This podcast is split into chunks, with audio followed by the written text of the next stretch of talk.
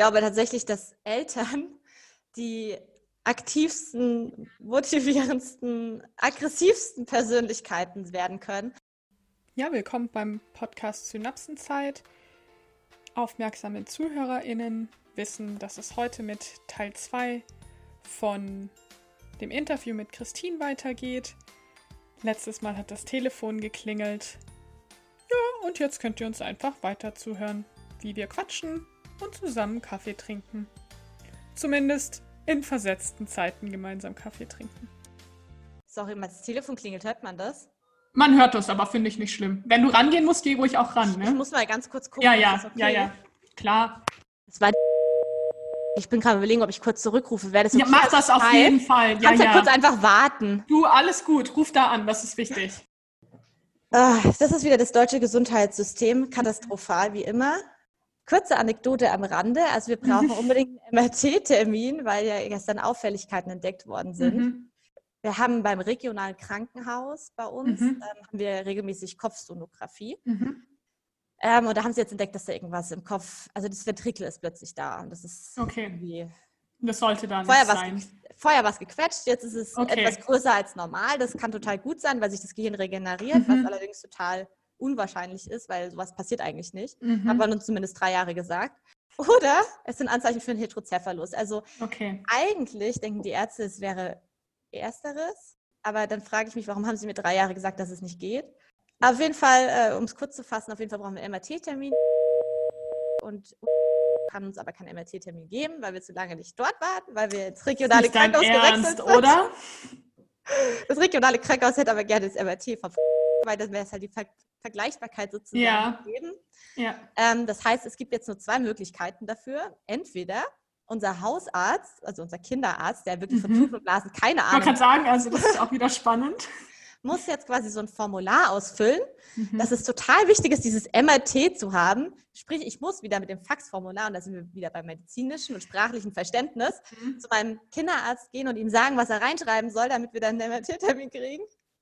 Das, also das finde ich so krass, das habe ich auch aus meiner eigenen Geschichte mitgenommen. Also man muss extrem viel über die eigene Erkrankheit, äh, Erkrankheit, die eigene Krankheit und alles, was damit verbunden ist, lernen. Und ganz oft ist es so dieses, ich, ich gehe sozusagen eigentlich zu einem Arzt oder einer Ärztin und fordere etwas ein. Also ich sage, ich brauche XY oder schreiben Sie XY rein. Und dann denke ich mir so, das ist dann oft irgendwie auch so die stille Post und man selbst ist dann irgendwie quasi so Mitteilungsbotin und weiß im Zweifel gar nicht genau eigentlich, um was es geht, um dann vielleicht irgendwie an Punkt C zu landen und kriegt dann gesagt, so ja, nee, so geht es nicht. Also was hat sich denn da die andere Person bei gedacht? Also da ist wenig Kommunikation auch immer von den Beteiligten, die eigentlich dies, die es direkt betrifft und ähm, manchmal auch so dieses, was passiert denn, wenn ich jetzt nicht selbst irgendwie die Verantwortung übernehme? Das ist so ein ja. Gefühl, das ich manchmal habe. Und das habe ich gerade bei dir halt auch so rausgehört. So dieses, du, du musst telefonieren, du musst organisieren, um dann letztlich eigentlich zu einer Person hinzugehen, die nur das ausführt, was, was dir gesagt wird und was du mitteilst, was sie machen soll. Ja, ich muss mir jetzt quasi wieder selber überlegen, was möchte ich, dass er reinschreibt, damit er das da reinschreibt, damit ja. wir den MRT-Termin bekommen. Oder die zweite Alternative wäre, es gibt eigentlich sogar drei, die zweite Alternative wäre, dass wir erst den SPZ-Termin wieder haben. Wir wollen sowieso mhm. wechseln. Ah, okay. Der ist eigentlich erst frühestens ab März möglich.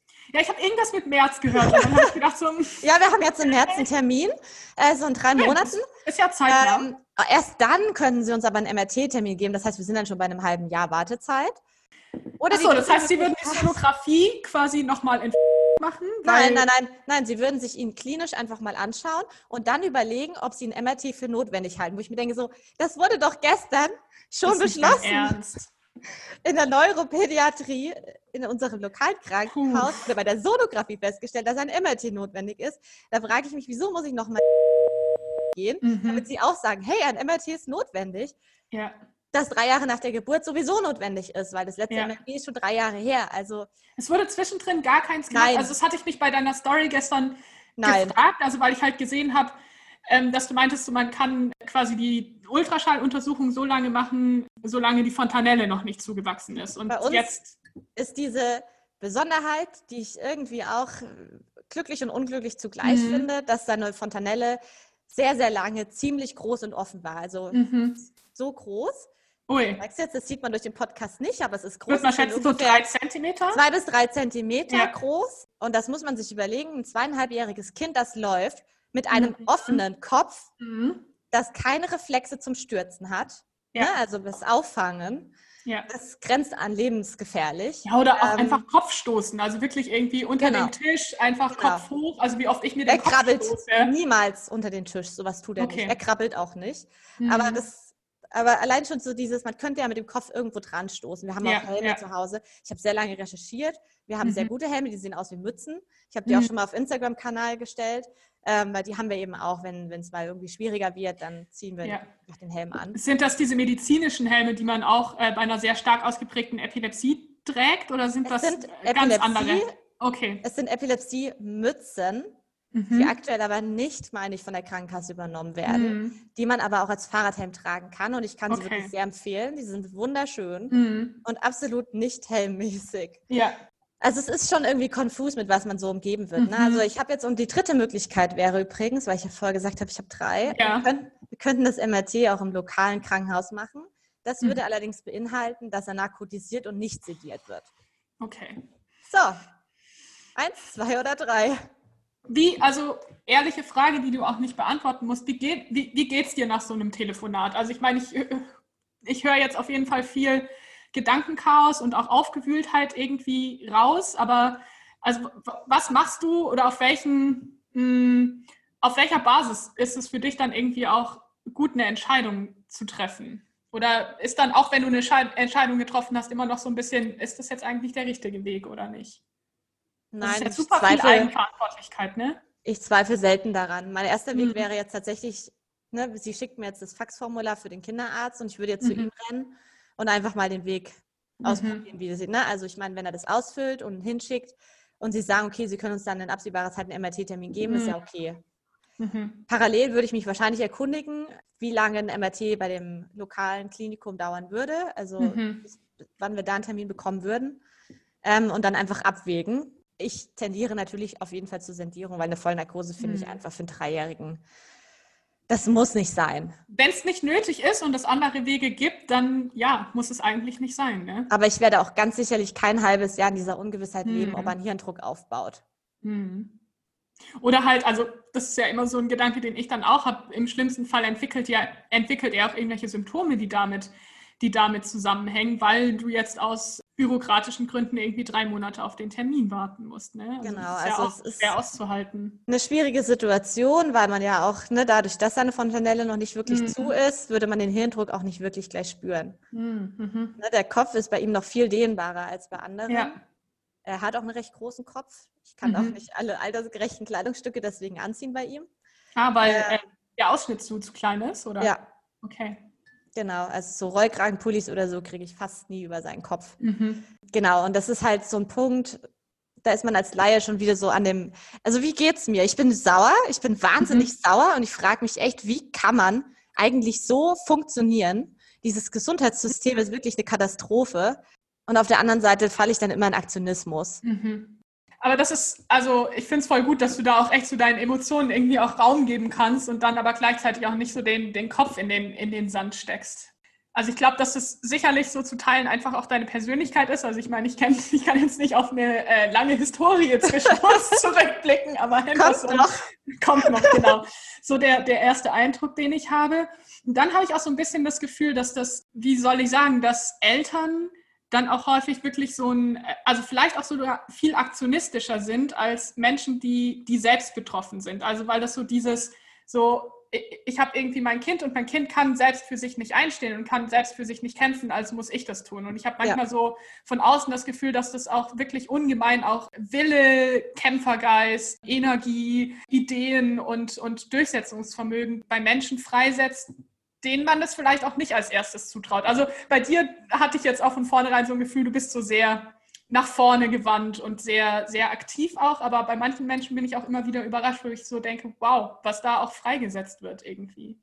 Es ist wirklich so. Ich glaube tatsächlich, dass Eltern die aktivsten, motivierendsten, aggressivsten Persönlichkeiten werden können. Also ich, ich kann es nur von mir selber sagen. Also ich sag mal, meinen eigenen Körper würde ich definitiv viel mehr vernachlässigen. Mhm. Ähm, es ist einfach so, man kümmert sich einfach um die Kinder, ne? Viel, viel mehr ja. als um sich selber auch in dem Moment. Und ich glaube, das ist genau das, was du gesagt hast. Ich glaube, Eltern sind da wirklich einfach nochmal ganz extrem. Mhm. Hinterher auch nochmal. Ja, es ist, es ist einfach eine schwierige Situation. Mhm. Aber was, was ich finde, das muss man auch sagen, man wächst da rein. Mhm. Also viele Eltern, die ganz am Anfang von, von, sag ich mal, Erkrankungen oder von dem Leben mit einem behinderten Kind stehen, die können sich gar nicht vorstellen, dass sie jemals so werden könnten, sage mhm. ich mal. Mhm. Aber das ist eine Entwicklung und Erfahrungen, die man, die einen prägen und die dazu führen, dass man einfach auch so, wie soll ich sagen, impulsiv wird. Mhm. Also letztlich dieser blöde Spruch, ich, also ich liebe es ja immer total, wenn Menschen mir solche äh, Sprüche irgendwie auch vor die Nase klatschen, aber das höre ich da schon raus, so dieses man wächst mit seinen Aufgaben. Ja, auf jeden die, Fall. Die einfach in jeder Lebensphase anders sind. Und was ja ein Stück weit auch eigentlich auch Elternsein bedeutet. Ne? Also ich meine, ja. irgendwie ein, ein drei Wochen altes Kind bringt andere Aufgaben mit sich als ein 13-jähriges Kind. So. Es ist wirklich so, man wächst wirklich mit seinen Aufgaben. Hm. Und ich meine, bevor man bevor man überhaupt gerade Kinder hat, hat man ja immer so diese Idealvorstellung, dieses kleine süße Wesen und das wird mhm. alles so ganz toll und die schlafen Und er wird nie vor der Superkasse, äh, Supermarktkasse einen Wutanfall bekommen. Das kriegen nur andere Kinder. Ja, sowas, sowas würde mir nie passieren, dass mein Kind auf dem Boden liegt an der Kasse. Ganz ehrlich, das ist Mist. Ja. ich muss ehrlich sagen, mein Schamgefühl ist einfach, seitdem ich die zwei Kinder habe, ungefähr mhm. so bei, bei null. Ja. Mir ist quasi nichts mehr peinlich. Sehr schön. Aber es ist eigentlich schon fast bedenklich, aber es ist, ähm, man wächst wirklich mit seinen Aufgaben und man gewöhnt sich an so vieles. Mhm.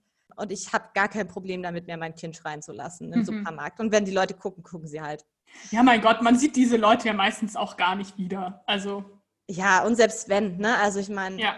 sollen sie halt. Also ich bin es ja. ja. echt gewohnt. Ich bin ja aus der Historie, ich bin ja relativ früh Mutter geworden. Ich bin mhm. ja eine Teenie-Mom sozusagen mhm. mit 18. Oh, wow. Und da wurde ich natürlich auch schräg angeschaut, weil mhm. einfach mein äußeres Erscheinungsbild auch insgesamt recht jung ist. Auch jetzt mhm. noch, würde ich behaupten. Ja, absolut. Aber, ähm, ne, also es ist immer ganz faszinierend, wenn ich jetzt mit meinem 13-Jährigen durch die Gegend laufe, der mhm.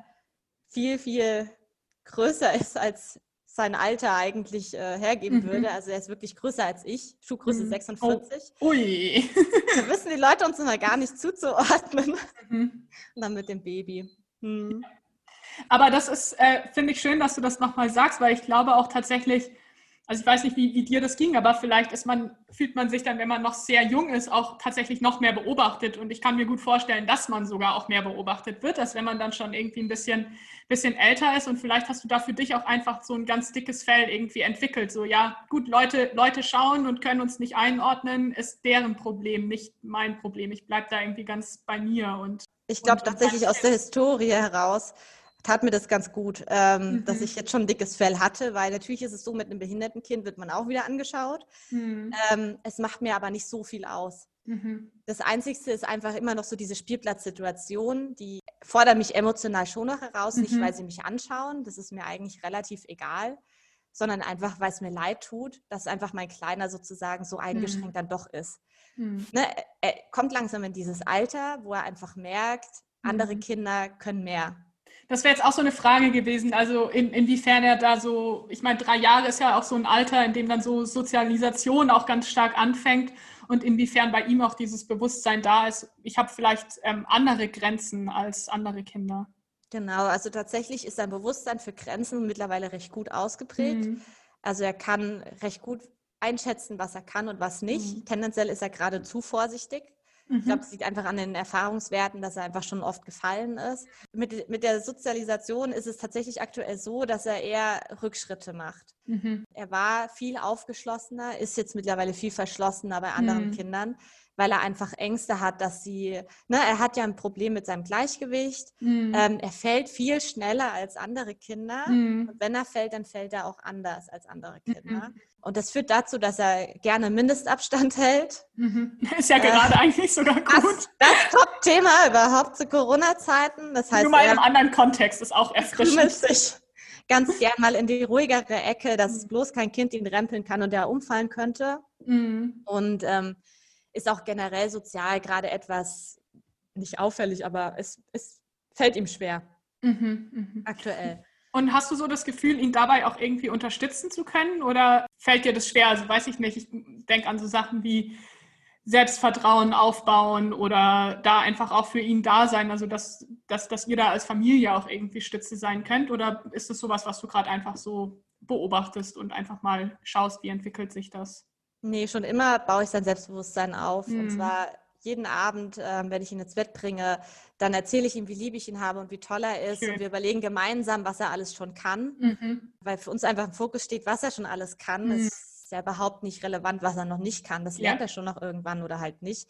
Aber ich finde, es ist so beachtlich, was er schon alles kann. Und das mhm. finde ich so wichtig, ihm auf den Weg zu geben, dass er einfach fantastisch ist. Mhm, mhm. Und er ist ein toller Kerl und das ist wichtig, dass er das weiß.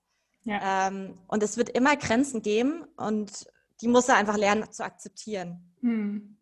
Und da geht mir das Herz auf. Ich finde das so schön. Also auch so dieses, ich versuche das auch in meiner Arbeit immer wieder irgendwie einzubringen, nicht so defizitorientiert zu denken, sondern halt tatsächlich so, also ich meine, es laufen auch Sachen mal nicht gut, aber die kann ich auch nicht ändern, wenn sie nicht gut laufen. Ja. Und Grenzen sind da, die kann ich auch nicht ändern. Ich muss irgendwie gucken, wie, wie kann ich damit umgehen. Und ähm, bei einem dreijährigen Kind schafft man es immer, defizitorientiert zu denken. Also du kannst noch nicht lesen, du kannst noch nicht, keine Ahnung was. Also das, das ist ja irgendwie immer möglich. Und da wirklich so diesen, diesen total positiven und bestärkenden Blick darauf zu haben, ist unfassbar wertvoll. Also ich glaube, da setzt ihr eine tolle, tolle Basis im Charakter und in der Persönlichkeit.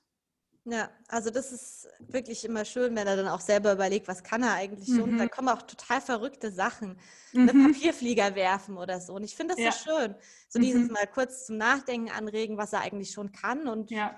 wenn er jetzt Schokolade essen sagt, ne? Aber es ist so dieses Gefühl, er mhm. kann was. Und das ist wichtig, ihm auf den Weg zu geben. Dann es wird viele Dinge in seinem Leben geben, die er nicht so mhm. kann wie andere. Aber es wird eben auch viele Dinge geben, die er gut kann oder vielleicht auch besser kann als andere. Und ja. ansonsten hege ich immer noch die Konfrontationstherapie und er mhm. muss einfach mit anderen Kindern in Kontakt sein. Ja, ja. Und wir haben zum Glück auch ein paar Freunde, die wirklich sehr verständnisvoll sind mhm. und ähm, dann halt quasi auch mal in Kauf nehmen, dass er halt mal haut oder schubst oder mhm. einfach mal aggressiver ist. Ja. Aus Angst. Es ist ja, genau, und ich finde das eigentlich auch, also grundsätzlich auch irgendwie, also voll gut, dass ihr da den entsprechenden Freundeskreis habt, weil ich finde das auch super wichtig, auch bei, bei Kindern irgendwie auch dieses Bewusstsein irgendwie dafür zu schaffen, hey, irgendwie wir sind alle anders. Und es gibt vielleicht auch Kinder, die brauchen irgendwie ein bisschen länger für manche Sachen oder haben, weiß ich nicht, also zum Beispiel Schwierigkeiten mit dem Gleichgewicht oder es gibt vielleicht auch unterschiedliche Gründe, warum mich jetzt ein, ein Kind irgendwie haut und ich muss dann meinen Umgang damit finden und muss das einordnen und das ist ja für, für beide Seiten, stelle ich mir das tatsächlich sehr, ähm, sehr hilfreich im, im Miteinander vor. Ja, auf jeden Fall. Also ich finde auch, dass die Kinder davon einfach profitieren, weil mhm. letztendlich lernen sie einfach das Miteinander. Ich kenne ja auch mhm. die andere Sicht. Mein Großer ist in einer inklusiven Klasse. Er geht mhm. aufs Gymnasium und er ist quasi mit behinderten Kindern zusammen in einer Klasse, mhm. ist aber Kategorie Überflieger. Und mhm. ähm, ich finde, er hat sozial auch wahnsinnig davon profitiert, dieses mhm. Gefühl auch einfach nochmal irgendwie ähm, ja, mit behinderten Kindern zusammen zu sein und einfach nochmal so die Sichtweise der Dinge nochmal zu hinterfragen. Ja, auch nicht alles immer der Beste zu sein im Fokus genau. steht, sondern einfach auch das Miteinander und auch ja. zu sehen, was können die vielleicht besonders gut, ne? Weil ich meine, ja. jedes Kind kann was besonders gut. Ja.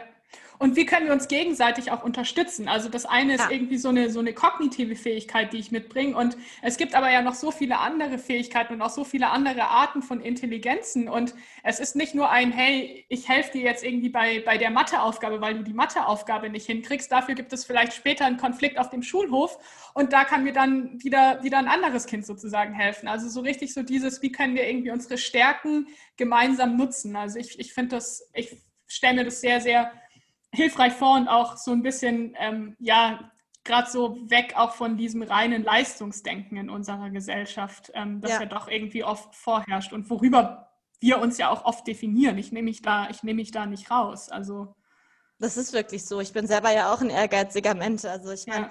und ich, ich lerne so viel durch meinen Kleinen einfach, mhm. die Welt nochmal anders zu sehen. Mhm ja, Papierflieger äh, durch die Gegend werfen und stolz darauf Den sein. Ich kann, glaube ich, keinen guten basteln, um ehrlich zu sein. Ich auch noch nicht, es ist schrecklich. Er wird es dir mal beibringen, bestimmt. Das überlasse ich meinem großen Sohn, die gibt es dir zuhauf in der Wohnung. Ah, okay.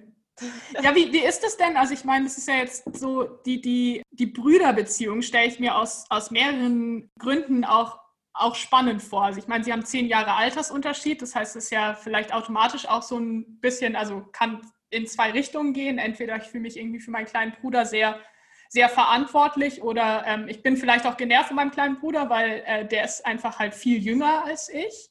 Und dann nochmal so diese, diese Ebene, dass er auch besondere Bedürfnisse und Herausforderungen auch im Alltag mit sich bringt und vielleicht auch manchmal mehr Aufmerksamkeit bekommt, weil er viel jünger ist und weil er auch viel, viel Zeit im Alltag ja auch einnimmt. Ne?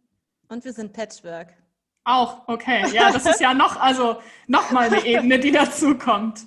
Genau. Tatsächlich läuft es viel besser, als ich sie erhofft hätte. Mhm. Die zwei sind ein Herz und eine Seele. Schön. Und sie ergänzen sich wirklich mhm. hervorragend, mhm. die zwei. Also während der Kleine an sich ein sehr aufgeschlossenes Kerlchen ist und aufgeweckt und außer bei gleichaltrigen Kindern mhm. ansonsten eigentlich wenig Probleme hat, auf Menschen zuzugehen und im Mittelpunkt zu stehen, ist der Große eher ein bisschen introvertiert und verschlossener. Mhm. Und daher sind die zwei eigentlich eine perfekte Kombination. Mhm. Die lieben sich wirklich heiß und innig. Es geht mir wirklich jeden Tag das Herz auf. Mhm. Und das ist, glaube ich, auch mit einer der Gründe, warum der Kleine einfach so große Fortschritte macht, weil der Große einfach schon so reif ist und auch so vieles mhm. versteht und dann sagt, Mensch, mach doch mal das oder er macht einfach die Therapie mit. Ja, mhm. er, er turnt darum und dann macht es der Kleine automatisch nach. Mhm. Ne? Es steht Schön. für ihn außer Frage, dass, es, dass er da nicht unterstützen würde. Mhm. Ähm, er ist da sehr verständnisvoll und ein bisschen die Karten spielen natürlich auch sein Alter. Ne? Er ist, ist jetzt mhm. auch in der Pubertät. Das heißt, da steht jetzt nicht so sehr im Fokus, dass man den ganzen Tag bei seiner Mama sein möchte, sondern eher im ne? Zimmer. Das heißt, der Zeitaufwand ist jetzt relativ. Ne? Es mhm. ist nicht so schlimm, dass ich mehr Zeit mit dem Kleinen verbringe, weil der Große sie eigentlich gerade gar nicht unbedingt will. Ja, das stimmt, das ist ein guter Punkt. Also wenn er jetzt vielleicht irgendwie acht, neun Jahre alt wäre ja. oder so, wäre das vielleicht tatsächlich auch nochmal noch mal anders. Ne? Das ist vielleicht, findet er es auch gerade cool, dass er diese Freiheiten sich auch nehmen kann. Ich denke, es spielt eher in seine Karten. Mhm. ähm, aber man muss natürlich trotzdem schauen, dass man noch genug Zeit hat für den mhm. Großen. Also das darf man bei allem nicht vergessen. Er ist mhm. trotzdem erst 13. Ja. Ähm, er braucht auch Zeit. Ähm, aber nichtsdestotrotz klappt es wirklich sehr, sehr gut. Hätte ich nie gedacht. Das ist toll. Also ich glaube, da kann es auch ja ganz unterschiedlich einfach auch ablaufen. Ne? Ja, das glaube ich auch. Ich habe noch so zwei Fragen, die mir irgendwie auf dem Herzen liegen. Ich habe mir im Voraus so irgendwie so ein paar Fragen überlegt und jetzt habe ich so zwei, die ich äh, tatsächlich noch gerne stellen würde. Eine ist, aber das kannst du wahrscheinlich, so wie, ich, wie sich das Gespräch jetzt entwickelt hat, geht es wahrscheinlich auch gar nicht so generalisiert, weil ich mich gefragt habe, was, was würdest du quasi anderen Familien, die jetzt auch vielleicht frisch die Diagnose bekommen haben, was, was würdest du ihnen so raten und was, was ist dir auch ein Anliegen, was vielleicht auch andere Menschen irgendwie über die Erkrankung erfahren. Aber jetzt habe ich ja auch so rausgehört, es, es ist halt sehr, sehr individuell, wie das verläuft und bringt einfach viel Fragezeichen mit sich. Aber vielleicht hast du da trotzdem sowas, so einen Rat irgendwie. Also ich glaube, wichtig ist einfach, dass man nicht den Kopf in den Sand steckt mhm. und ähm, auch nochmal die Arztmeinung und die Prognosen kritisch hinterfragt. Ne? Mhm. Also ich sage es immer noch mal gerne, es hieß, es ist ein schwerst behindertes Kind. Mhm. Wenn man ihn anschaut, ist er weit davon entfernt, schwerst mhm. behindert zu sein.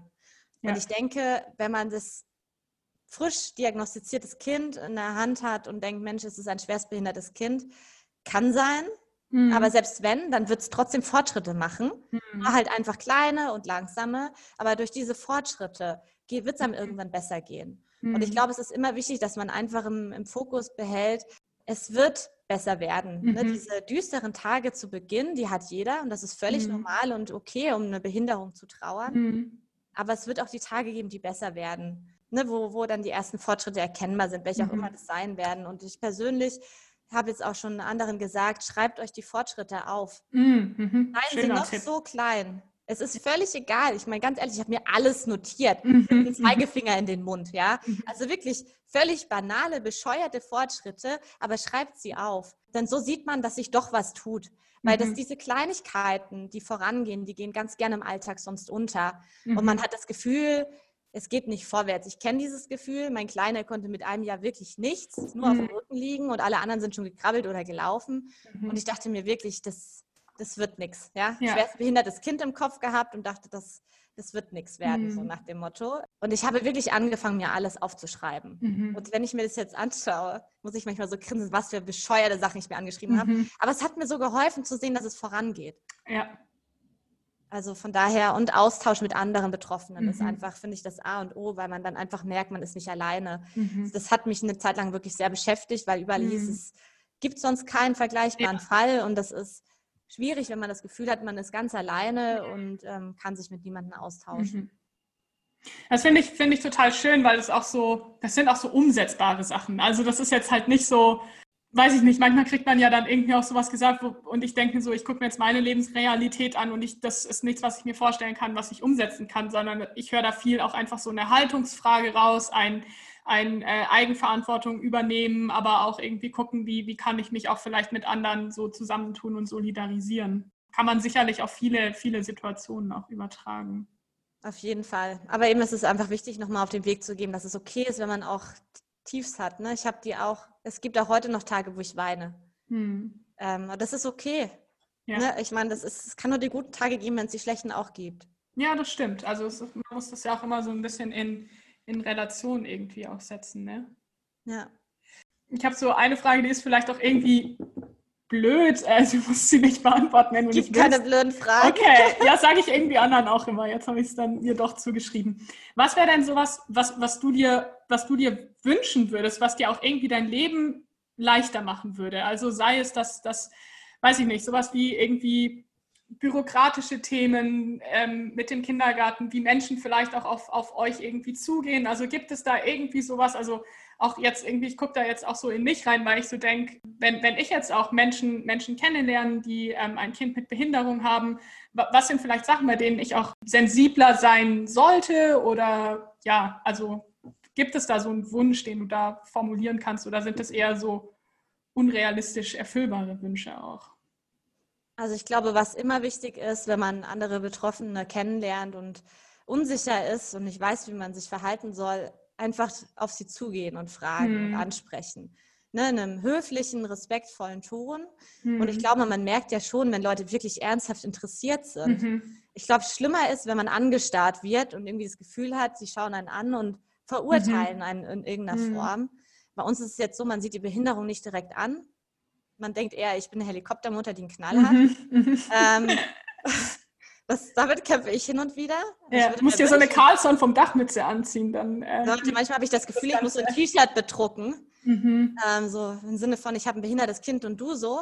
Ähm, aber ne, also man wird dann eher angestarrt. Und mhm. deswegen, mhm. ich, ich kann mir vorstellen, dass es vielen so geht, dass sie lieber angesprochen werden und dann einfach offen erzählen, Mensch, das und das ist bei uns das Problem und ähm, ne, aber ich meine, die Kinder sind ja trotzdem Kinder, mhm. ähm, die auch Kontakt zu anderen Kindern suchen. Und ich glaube, ja. das Schlimmste, was man als Außenstehender machen kann, ist, zu seinem Kind zu sagen, guck da nicht hin, komm, geh schnell mhm. vorbei, sprech nicht so laut. Ne?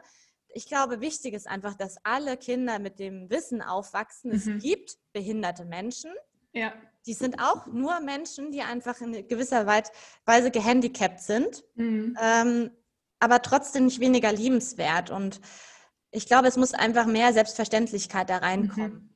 Dass, dass es nicht ein Grund ist, anzustarren, sondern mhm. auf einen zuzugehen und zu wissen, Mensch, ja gut, da sitzt jemand im Rollstuhl, ja und? Ne? Mhm. Also ich meine, das ist ja nichts, es ist im Prinzip ist es ein Privileg, gesund zu mhm. sein.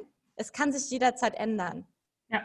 Das ist kein Zustand, der von Dauer sein muss. Mhm. Manche haben das Glück, andere nicht. Und ich meine, ich kann im nächsten fünf Minuten einen Autounfall haben und auch im hm. Rollstuhl sitzen oder geistig behindert sein. Ich meine, hm. sowas kann sich jederzeit ändern. Und ähm, ja. ich denke, mit dem Wissen sollte jeder rangehen, wenn er behinderte Menschen trifft.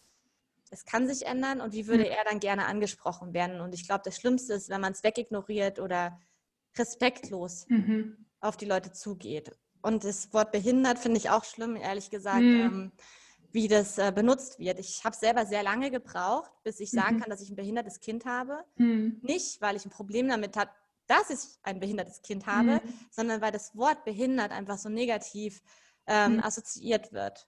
Und ja. das finde ich so schade, weil manchmal würde ich mir wünschen, dass man ein ganz neues Wort einführt, mhm. ähm, das keine so negativen Schwingungen mit sich führt, weil es ja. einfach in der Jugendsprache vielleicht als Schimpfwort benutzt wird. Mhm. Ne, und es hat auch so was Defizitorientiertes. Also ich werde an etwas gehindert. Das ist so was, was bei mir manchmal, manchmal hochkommt. Und es, es, sind Einschränkungen und man wird an gewissen Dingen gehindert, aber es werden auch ganz, ganz, ganz viele Türen geöffnet. Also ich habe vor kurzem irgendwie, ich weiß nicht mehr von wem es war, dieses Zitat gehört, wenn man zu einem Menschen im Rollstuhl sagt, er ist an den Rollstuhl gefesselt, dann mach ihn bitte frei. Also das fand ich irgendwie so, das fand ich so schön, weil das ist, also Worte haben einfach Macht und ähm, in dem Moment, in dem ich sage, jemand ist an den Rollstuhl gefesselt, dann habe ich ganz, ganz negative Bilder, die ich, die ich damit, die ich damit irgendwie eröffne. Ja, ähm, das ist das, was ich eben, das, also mein Problem, was ich mit dem Wort behindert habe, ist letztendlich, dass es auch schon so negativ irgendwie belegt mhm. ist mhm. ähm, weil es einfach negativ verwendet wird, ganz häufig in der Jugendsprache. Und mhm. also es ist wirklich so viele, viele Begriffe ähm, Richtung Handicap sozusagen mhm. ähm, sind irgendwie negativ, ne? wie an den Rollstuhl gefesselt. Und ja. das muss sich mit der Zeit ändern. Und das zweite Thema ist halt wirklich das Thema Inklusion im Allgemeinen mhm. und Bürokratie, die mhm. irgendwie auch mit da dranhängt und nochmal separiert ist. Also ja, oder auch so das Gesundheitssystem im Allgemeinen, wie man jetzt mhm. auch mitbekommt, das ist es ist einfach alles so kompliziert und mhm. zeitaufwendig und nichts ist selbstverständlich und alles ist ein ewiger Kampf. Mhm. Und wenn das in irgendeiner Form erleichtert werden könnte, wäre das so schön. Mhm. Hast du so, engagierst du dich irgendwie zum Thema Inklusion? Ähm, ich meine, dein Instagram-Kanal ist ja auf jeden Fall irgendwie ein, ein Schritt auch in, in diese Richtung. Hast du vielleicht auch Tipps, was man irgendwie auch so tun kann, wenn man jetzt vielleicht irgendwie auch, auch zuhört oder was, was man auch, wie man vielleicht auch aktiv werden kann? Also für mich ist das Thema ja insgesamt auch relativ neu. Es ist auch mhm. damit aufgeploppt, dass wir eben dieses ähm, Problem in unserem Kindergartenplatz hatten. Mhm. Ich glaube, da ist es einfach wenn man jetzt, ich weiß nicht, wie man sich so noch relativ mhm. irgendwo engagieren kann, keine Ahnung. Ich hatte bisher noch nie Zeit, mich im Detail ähm, zu erkundigen, aber ich glaube, wichtig ist einfach, dass man auf die Menschen zugeht und ne, jetzt zum Beispiel Kindergärten, dass die offen sind, mhm. mit behinderten Kindern zusammenarbeiten wollen, mhm. ähm, da einfach die entsprechende Infrastruktur schaffen können. Und auch eben als Außenstehender auf die Leute einfach zuzugehen. Das, das ist ja alles schon ein Stück weit Inklusion. Mhm. Was ich auch so schade fand jetzt an dem, an dem Tag ähm, der Menschen mit Behinderung, mhm. dass im Prinzip wir alle, die irgendwie Kontakt haben mit Menschen mit Behinderung, mhm. haben geteilt und gemacht und getan und dafür versucht, ihm die Aufmerksamkeit zu erregen. Und die ganzen großen Accounts haben es einfach wegignoriert. Mhm. Ne, also das ist einfach so ein typischer Inklusionsgedanke. Nur wenn man mhm. selber betroffen ist, hat man Interesse daran und alle anderen irgendwie nicht. Ja, das ist manchmal auch so ein, so ein Gefühl und auch eine Sorge, die ich auch in, in Bezug auf meinen mein Podcast irgendwie habe. Also wer hört dazu? Ich glaube, es hören schon viele Betroffene auch zu. Ich, ich weiß so von der einen oder anderen Person, die auch nicht betroffen sind, die wirklich auch irgendwie aus reinem Interesse hören. Aber ähnlich bei, bei deinem Instagram-Kanal, redet man da nicht eigentlich sowieso zu Menschen, die da irgendwie auch eine Offenheit dafür haben, die da ein Interesse haben, auch, auch aus einer eigenen Betroffenheit heraus sozusagen. Und diese Frage stelle ich mir ganz oft so, wie, wie, wie schaffen wir das da irgendwie auch, auch sozusagen breiter, breiter zu werden? Und ich meine, es geht letztlich nur, indem man eigentlich auch ja auch die Reichweite von, von, von anderen Institutionen nutzt und da irgendwie auch ein Bewusstsein schafft und versucht zu sensibilisieren und ähm, ja, dass vielleicht in ein paar Jahren es wirklich nicht mehr so ist, dass solche Tage dann irgendwie nur von, von Betroffenen zur Sensibilisierung genutzt werden. Aber ich glaube, das ist so ein sehr idealistischer Gedanke irgendwie. Ja, das kann gut sein. Also letztlich fängt es ja auch alles ein bisschen mit der Presse und den öffentlichen Sendern mhm. an, dass die auch anfangen zu sensibilisieren und Reportagen zeigen und das ja. Thema Inklusion ähm, präsenter in der Gesellschaft treuen. Ich glaube, da müsste man wahrscheinlich wirklich als Land anfangen, ähm, mhm. tatsächlich nochmal zu sensibilisieren, dass es dann auch wirklich jeden erreicht. Und ja. natürlich ist es so, mit meinem Instagram-Account jetzt erreiche ich wahrscheinlich überwiegend betroffene Familien, die irgendwie behinderte Kinder haben oder selber mhm. betroffen sind oder eben Therapeuten, wie sich herausgestellt hat. Ähm Was schon mal ein guter Ansatz ist. Also, finde ich cool, dass die dir irgendwie geschrieben haben. Ähm, finde ich stark. Ja, tatsächlich äh, schon einige. Und klar, mir stellt sich manchmal auch die Frage, wie du es jetzt gesagt hast, ob ich mich jetzt, ich meine, ich, ich mag auch äh, Interior, ne? Ich meine, ich könnte jetzt mhm. auch die ganze Zeit zeigen, wie hübsch es bei uns ist. Nur ich finde mhm. immer, nur weil ich jetzt ein Regal zeige, sagt das irgendwie noch nichts für mich aus. Also das mhm. ist so, ich mag es schön, aber was sagt mhm. das aus? Also mhm das ist mir irgendwie zu oberflächlich. Ähm, insofern denke ich mir, ich fange jetzt einfach an und schaue, wie sich das so entwickelt. Vielleicht, ich hatte ja auch bei der Kids Room Challenge ganz am Anfang mitgemacht, weil ich mhm. dachte, das ist ein ganz guter Vernetzungspunkt, wo im mhm, Prinzip mhm. ja alle mitmachen, die zeigen, wie hübsch ihre Kinderzimmer sind. Dachte ich, hey, machen ja. wir doch mal mit. Ich habe auch ein hübsches Kinderzimmer, aber ein Ihr habt nichts kind. zu verstecken. Und ne, einfach um ein bisschen Sensibilität auch da reinzubekommen für all die Themen. Ähm, und ich glaube, das ist einfach wichtig, dass wir versuchen, auch uns weniger abzukapseln, dass wir wirklich mhm. nur in unserer Schiene bleiben, sondern uns auch versuchen zu öffnen. Mhm. Ich glaube, es ist ein Entgegenkommen von beiden Seiten. Ja. Ja, das, das ist ein guter Punkt. Also ich, ich muss jetzt so ein bisschen auf meine Historie schauen und bei mir war es tatsächlich auch so, dass, also ich habe am Anfang auch irgendwie so, ich sage eher mal Schwachsinnszeug auf Instagram gepostet und geteilt. Und das war für mich tatsächlich auch ein ganz, äh, ganz großer Schritt, dann irgendwie so das erste Mal, ich weiß gar nicht mehr, was ich geteilt habe, aber ich glaube, es war einfach nur so ein, so ein Info, Infoplakat, wie auch immer, zum Thema Erste Hilfe bei Epilepsie, irgendwie sowas ähm, oder was, was tun bei einem Anfall. Und das habe ich so relativ kommentarlos irgendwie mal geteilt. Und so ist es dann so langsam irgendwie für mich ins Rollen gekommen, dass ich dann auch so Schritt für Schritt irgendwie dachte, hey, nee, eigentlich möchte ich, wenn ich hier schon bin, das für was Sinnvolles irgendwie nutzen und mich da auch immer weiter, immer weiter zu öffnen. Ich, ich merke bei mir selbst manchmal, dass ich das echt auch, es ist super wichtig, sich zu vernetzen. Ich finde es gleichzeitig auch super anstrengend, sich zu vernetzen. ja. Und das ist so dieses, also man, man, muss ja auch so ein Stück weit immer irgendwie Selbstwerbung machen und dann habe ich manchmal auch so Sorge, wie kommt es dann bei anderen Leuten an? Also ist das, hat es dann so was auch wieder mit Selbstdarstellung zu tun? Also aus was für einem Hintergrund macht das die Person? Und ja, ich bin wirklich irgendwie gespannt.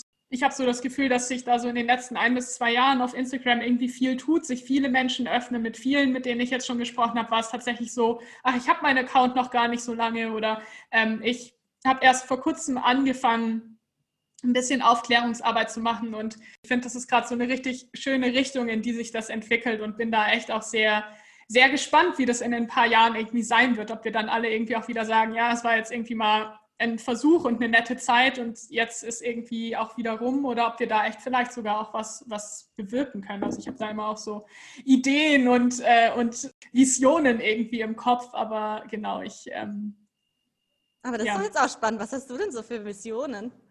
Naja, also ich finde es halt, halt wirklich auch irgendwie schön, wenn man also zum Beispiel habe ich mal irgendwie versucht, so eine Selbsthilfegruppe ähm, zu, also nicht zu besuchen letztlich irgendwie. Und das war mit so vielen Hürden irgendwie verbunden. Und ich habe mich dann schon auch gefragt, so, naja, so ist das, ist es irgendwie noch zeitgemäß, dass ich quasi irgendwo zu so einer Gruppe hineier, ähm, dann in meinem Fall noch ganz spezifisch so total weit irgendwie draußen, nicht äh, ohne die öffentlichen Verkehrsmittel erreichbar, was halt für jemanden mit Epilepsie einfach schwachsinnig ist. Also da frage ich mich, wer also da, da ist ja quasi schon vom System her gegeben, ich brauche eigentlich Unterstützung, um dort hinzukommen und gar nicht so dieser Gedanke irgendwie, ich, ich mache das auch eigenständig. Und ich finde halt schon bei allen Gesprächen, bei denen ich jetzt so raushöre, so dieses, mir ist der Austausch mit anderen so, so wichtig. Und das ist so ein Gedanke, den ich halt habe, ob man nicht wirklich auch so ein, so, ein, so ein viel größeres und breiteres Netzwerk halt eigentlich auch aufbauen kann äh, mit Betroffenen unterschiedlichster Erkrankungen. Also ich finde dann manchmal, ich war mal ganz kurz auf Facebook, um irgendwie mit meinem Podcast vielleicht auch da irgendwie Anknüpfungspunkte zu finden. Und da hat mir so der, der Umgangston gar nicht gefallen. Und ich habe in Gruppen zum Beispiel auch angefragt, die, ähm, die auch Eltern von Kindern mit Epilepsie sind. Und da war ganz klar auch Ablehnung, nee, du bist selbst Betroffene, du darfst hier nicht reinkommen. Und auch richtig, also mit, mit richtig Hate Speech auch im Internet Echt so. Jetzt? Ja, ja. Wahnsinn, okay. Und da habe ich halt so gedacht, so, hey, ich will euch nichts verkaufen, sondern eigentlich sitzen wir im gleichen Boot und wir wollen das Gleiche erreichen. Und wenn ihr hier euren Safe Space haben wollt, dann ist das für mich in Ordnung. Aber genauso habe ich es auch immer formuliert. Also ist das irgendwie, seid ihr an einem Austausch interessiert oder nicht? Aber da war ganz oft so, nee, das ist irgendwie hier meine Erkrankung und mein, mein Epilepsie-Syndrom und dieses jenes und da, da lassen wir keine anderen Leute mit rein. Und das ist für mich so der falsche Gedanke. Ich finde, wir sollten da, also wie kann ich eine Offenheit von anderen erwarten, wenn innerhalb von Betroffenen keine Offenheit da mhm. ist? Das ist genau der Punkt. Das habe ich auch gerade gedacht, dass man natürlich nicht die Offenheit von den anderen erwarten kann, wenn man selber noch nicht mal offen ist und andere hinzulässt. Also das geht natürlich gar nicht. Ja, und das finde ich halt irgendwie, das fände ich einfach schön, da so ein, deswegen will ich auch mit Menschen sprechen, die auch einen anderen Gesichts, also einen anderen Blickpunkt als ich haben. Also es, es, muss nicht nur Epilepsie sein, es können ganz andere Erkrankungen auch sein. Es müssen nicht nur Selbstbetroffene sein, es, es, können, es können Eltern sein, es können einfach nur ein Freundeskreis sein oder, oder, weil ich finde, das ist irgendwie so, da, da steckt für mich so dieser Austausch- und Netzwerkgedanke dahinter. Und wie man da hinkommt, weiß ich nicht, aber ich fände es einfach richtig schön, da so ein digitales Netzwerk irgendwie zu haben und dass da nicht jeder für sich kämpft, sondern dass man da sich auch echt einfach zusammentut, weil wir haben alle also das haben wir ja auch alle gemeinsam selbst betroffen oder in, in Begleitung. Die Zeit ist einfach so eine wichtige Ressource, die dann aus unterschiedlichen Gründen begrenzt ist. Und wir haben alle irgendwie ein sehr ideelles Ziel, das so zusammengeht. Und ich finde, da müssten wir einfach so an einem Strang ziehen und ähm, weniger die Ellbogen rausmachen und schaut mal, ich habe hier 10.000 Follower ähm, und ähm, ich, ich bleibe hier für mich alleine. Und da frage ich mich manchmal, macht, machen das Menschen aus Selbstdarstellung oder machen es Menschen, weil sie wirklich irgendwie aufklären, sensibilisieren, vernetzen wollen und, und, und. und ja. Ja, so, da irgendwie so was Digitales aufbauen, fände ich mega wertvoll. Ja, das, den Gedanken hatte ich tatsächlich auch schon. Aber es ist lustig, dass du das ansprichst. Ich hatte am Anfang auch kurz überlegt, so mein Ursprungsgedanke war ja, andere Leute kennenzulernen, die ja auch mhm. in irgendeiner Form eine Zerebralparese oder Hemiparese oder Hirnblutung hatten, also mhm. Schlaganfall. Äh, irgendwas, was halt quasi mit meinem Kleinen zu tun hat, hat ziemlich schnell festgestellt, das wird schwierig werden. Mhm. Dachte dann eigentlich, äh, wieso überhaupt? Weil letztlich sind die Bedürfnisse, Wünsche mhm. und Ängste doch überall ähnlich. Ja. Und ähm, ich habe auch viel Kontakt mit ähm, mit welchen, die eine Halbseitenlähmung haben und erwachsen sind und darüber berichten. Ich finde das super spannend als Mutter auch ähm, mal zu sehen, aber genauso habe ich mittlerweile mit, also wirklich alle Krankheiten übergreifend mhm. Kontakt mit Müttern. Äh, und ich finde das so spannend und trotzdem gibt es so viele Schnittstellen. Deswegen macht was Übergreifendes, finde ich persönlich absolut Sinn und auch mhm. viel mehr Sinn, weil zum Beispiel auch diese ganzen sozialrechtlichen Fragestellungen sind genau. ja gleich. Ja, genau. Das, das, das Hilfsmittel beantragen, sozialrechtliche Fragestellungen, Gesundheitssystem mhm. im Allgemeinen, das ist überall gleich. Ja, ja, oder auch so, also ne, was du jetzt auch zum Beispiel vorhin erzählt hast, so mit dem Kindergarten. Also da, da kannst du auch ein Kind haben, das, das ganz, also das eine komplett andere Krankheit hat, aber bei denen Kindergärten auch sagen, nee, also haben wir die Kapazitäten nicht dazu, wollen wir uns nicht drauf einlassen oder oder. Und das finde ich so, also da finde ich wirklich so dieses Schwarmwissen auch irgendwie nutzen und auch die Schwarmunterstützung irgendwie nutzen. Und das ist sowas, ich habe das für mich so in den letzten zwei Jahren irgendwie, glaube ich, auch nochmal viel mehr gemerkt, okay, also gerade, ich finde es bei neurologischen Erkrankungen schon auch nochmal, da gibt es auch nochmal eine noch größere Schnittmenge sozusagen, mhm. was, so, was so die eigenen Herausforderungen und Bedürfnisse angeht. Und dann bei allen bürokratischen ist es so, wie du meinst, eigentlich ziemlich egal, was für eine Erkrankung hast in dem Moment, in dem du irgendwie eine chronische Erkrankung hast und dich mit diesen Sachen auseinandersetzen musst, bringst du diese Herausforderungen irgendwie mit und auch so, so berufliche Fragen und, und, und, also in diesen ganz unterschiedlichen Lebensphasen. Ähm, da gibt es so viel Übereinstimmungen und ich merke das auch, wenn ich Leute irgendwie so für den, für den Podcast anfrage, da gibt es so zwei Seiten, sage ich mal. Es gibt die einen, die sagen, ja, voll gerne, ich finde es total interessant, da eine andere Perspektive, eine andere Erkrankung mit drin zu haben. Und es gibt die, die sagen, hä, was, was soll ich in einem Podcast, der sich mit dem Thema Epilepsie beschäftigt? Äh, da habe ich kein Interesse dran, ich habe XY. Oder ich bin, ich bin Mutter, ähm, was, was, soll ich, was soll ich da? Und ich, ich fand das jetzt total schön, dich kennenzulernen und eure, eure Geschichte zu hören. Und ich nehme da für mich auch einfach was, was mit. Und ich hoffe einfach, dass andere Leute vielleicht irgendwie zuhören, die jetzt vielleicht noch gar nicht so diese Elternperspektive drin haben oder auch Eltern, die jetzt vielleicht irgendwie denken, hey, ja, vielleicht ist es cool, sich irgendwie zu vernetzen und auch mal andere Stimmen zu hören. Ja, also ich finde es auch super interessant, muss ich ehrlich sagen. Ich, ich folge auch allen mittlerweile, also weil ich es einfach spannend finde, was, hm. was die für Themen haben. Und ich finde einfach, diese Vernetzung ist so wertvoll. Und letztendlich sehe ich das so, man sollte sich im ersten, wenn man die Diagnose bekommt, beschäftigt man sich natürlich erstmal mit den Leuten, die was ähnliches haben. Klar. Ja klar. Man sucht nach Vergleichbarem. Ja. Im nächsten Schritt sucht man dann nach anderen Betroffenen im Allgemeinen, die mhm. einfach ähnliche Probleme haben. Und das wäre so der Austausch übergeordnet. Und der nächste Schritt darüber müsste ja eigentlich sein, finde ich persönlich, dass man sich mit allen austauscht. Mhm. Dass auch die Leute sensibilisiert werden, die gesund sind zum Beispiel, damit sie Verständnis haben genau. für Erkrankungen. Ja, ich finde es gerade total schön, irgendwie zu sehen, dass wir da echt auch ähnliche Gedanken haben. Und äh, vielleicht ist es auch so ein, ja, von der Vision her jetzt vielleicht auch irgendwie ein schöner Abschluss für den Podcast. Aber ich fände es auch total schön, dass wir da auch im Kontakt bleiben und uns da auch einfach vielleicht mal überlegen, was, was ist uns da wichtig und können wir da nicht sogar irgendwie was starten, einfach in unserem Pace. Also ich habe jetzt nicht die Riesenkapazitäten, das gerade umzusetzen, du auch nicht, aber das ist ja genau das, was auch dahinter steckt, dass man sich da irgendwie auch zusammentun muss. Ne? Auf jeden Fall. Ich sag ja, wir lernen uns kennen.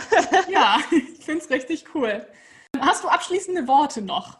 dass es einfach total schön war und jeder blöd ist, der nicht deinen Podcast anhört. oh ja, das, das möchte ich unterschreiben. Hört meinen Podcast. Und macht mit.